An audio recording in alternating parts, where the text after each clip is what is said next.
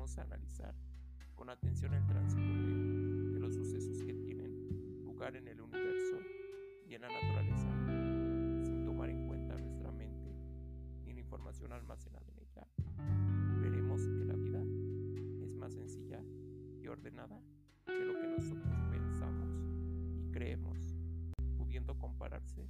con el continuo e incesante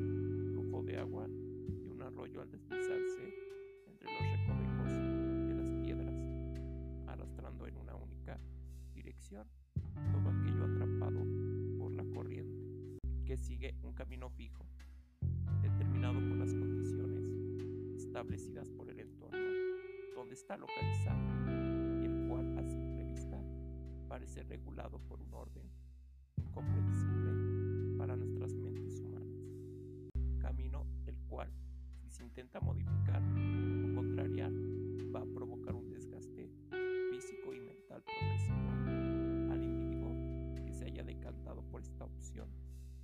terminando por hacerlo sucumbir y acabando de plano con su vida. Lo mejor sería que dicho individuo se impulsara con la corriente, dejando que ésta lo arrastre por el camino marcado por las variables, con la confianza de que las complicaciones con las que se tope terminarán de la mejor manera posible, entendiendo con la analogía anterior que la vida de cada individuo parte por las variables que se lleguen a presentar en el entorno. Y por otra parte por el flujo único en su tipo que se halle presente en la corriente del arroyo, el cual, si el individuo descubre y sigue, le dotará de un completo sentido a su existencia, siendo el mismo destino para cada uno de los individuos, pero habiendo llegado a él por caminos completamente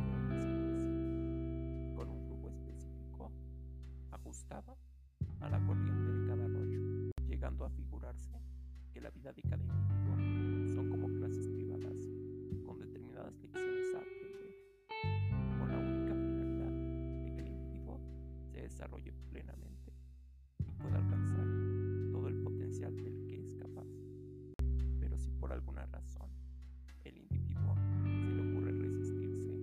a aprender dichas lecciones, se va a ver expuesto a grandes dosis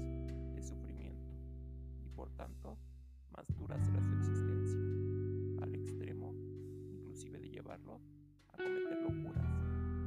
y soberanas estupideces irreparables. Y en algún punto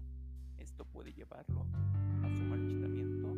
y posterior destrucción, sin que sea capaz de evitarlo, ya que es demasiado tarde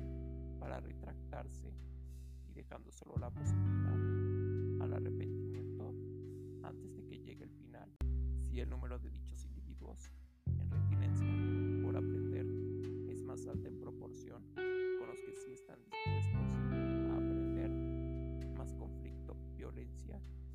confusión se va a presentar en una sociedad humana, viendo que realmente no es complicada ni caótica la vida, la naturaleza y el universo en sí mismos, sino que más bien somos nosotros, los seres humanos, los que lo interpretamos y percibimos de esa manera. Si queremos un mundo mejor,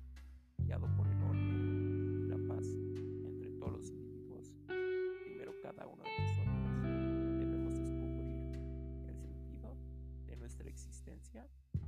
conocernos a fondo para ser capaces de hallar la estabilidad interior faltante. Bueno, eso es todo por este capítulo. Espero se les haya hecho interesante y desea de ayudar